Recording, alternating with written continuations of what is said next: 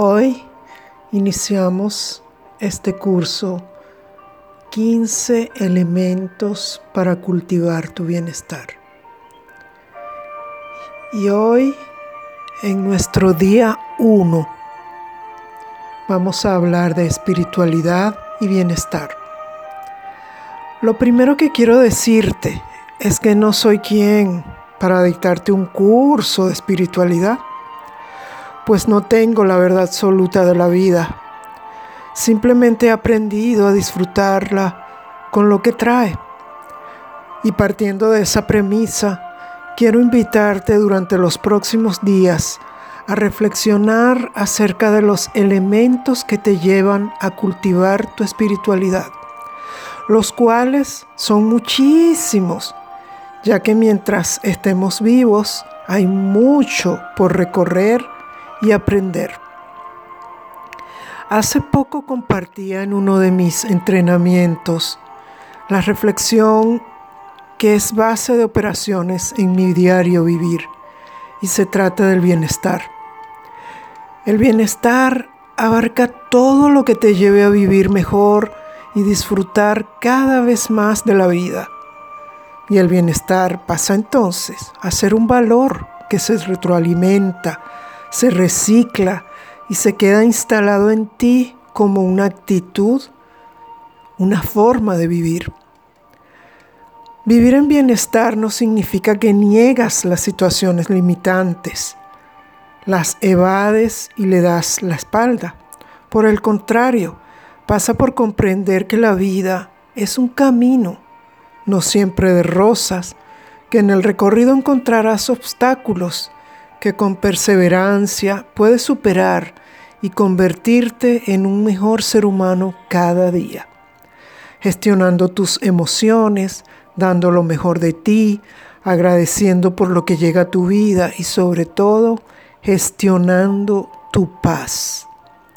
Y es aquí donde entra a ser protagonista la tan famosa espiritualidad la cual es parte de la vida. Lamentablemente no todos se dedican a descubrirla, a identificarla, a cultivarla, para recibir sus grandes bondades y aportes en nuestra existencia. Muchas veces se piensa que un ser espiritual es quien habita un templo en el Tíbet y vive alejado del mundanal ruido haciendo labor social y entrega total a la humanidad. Es una percepción respetable, aunque no es la verdad total y absoluta. Ser espiritual es totalmente compatible con ser mundano, habitando un cuerpo que disfruta del bienestar, la comodidad, pero sobre todo cultiva y gestiona su paz. Un ser humano que vive gestionando su paz no lucha con el ego, no tiene tiempo para enfocarse, perjudicar o afectar negativamente la vida de otros. Por el contrario, le aporta beneficio, bondad y les comparte de una u otra forma su bienestar y su paz personal.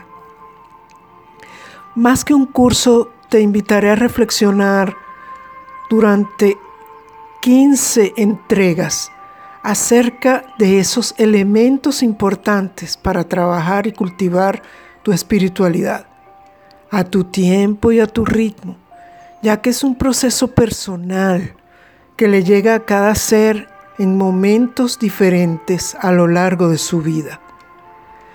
Te invito a guardar estas reflexiones pues nunca sabes cuándo se transformen en una respuesta a situaciones específicas en tu vida.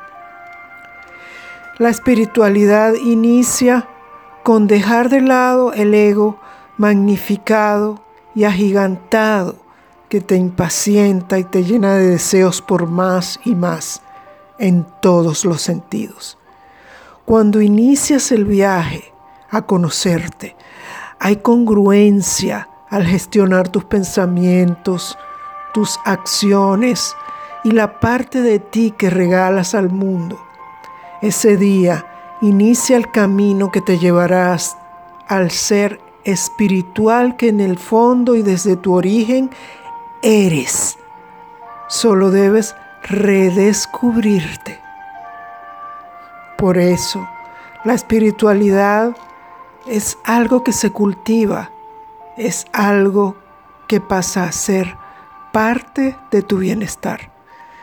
Y este fue tu entrega número uno, tu día uno, tu reflexión uno. Piensa acerca de esto que te he comentado.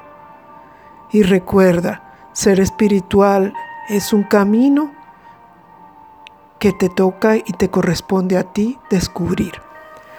Te habló Liz Clark, tu mentora de bienestar.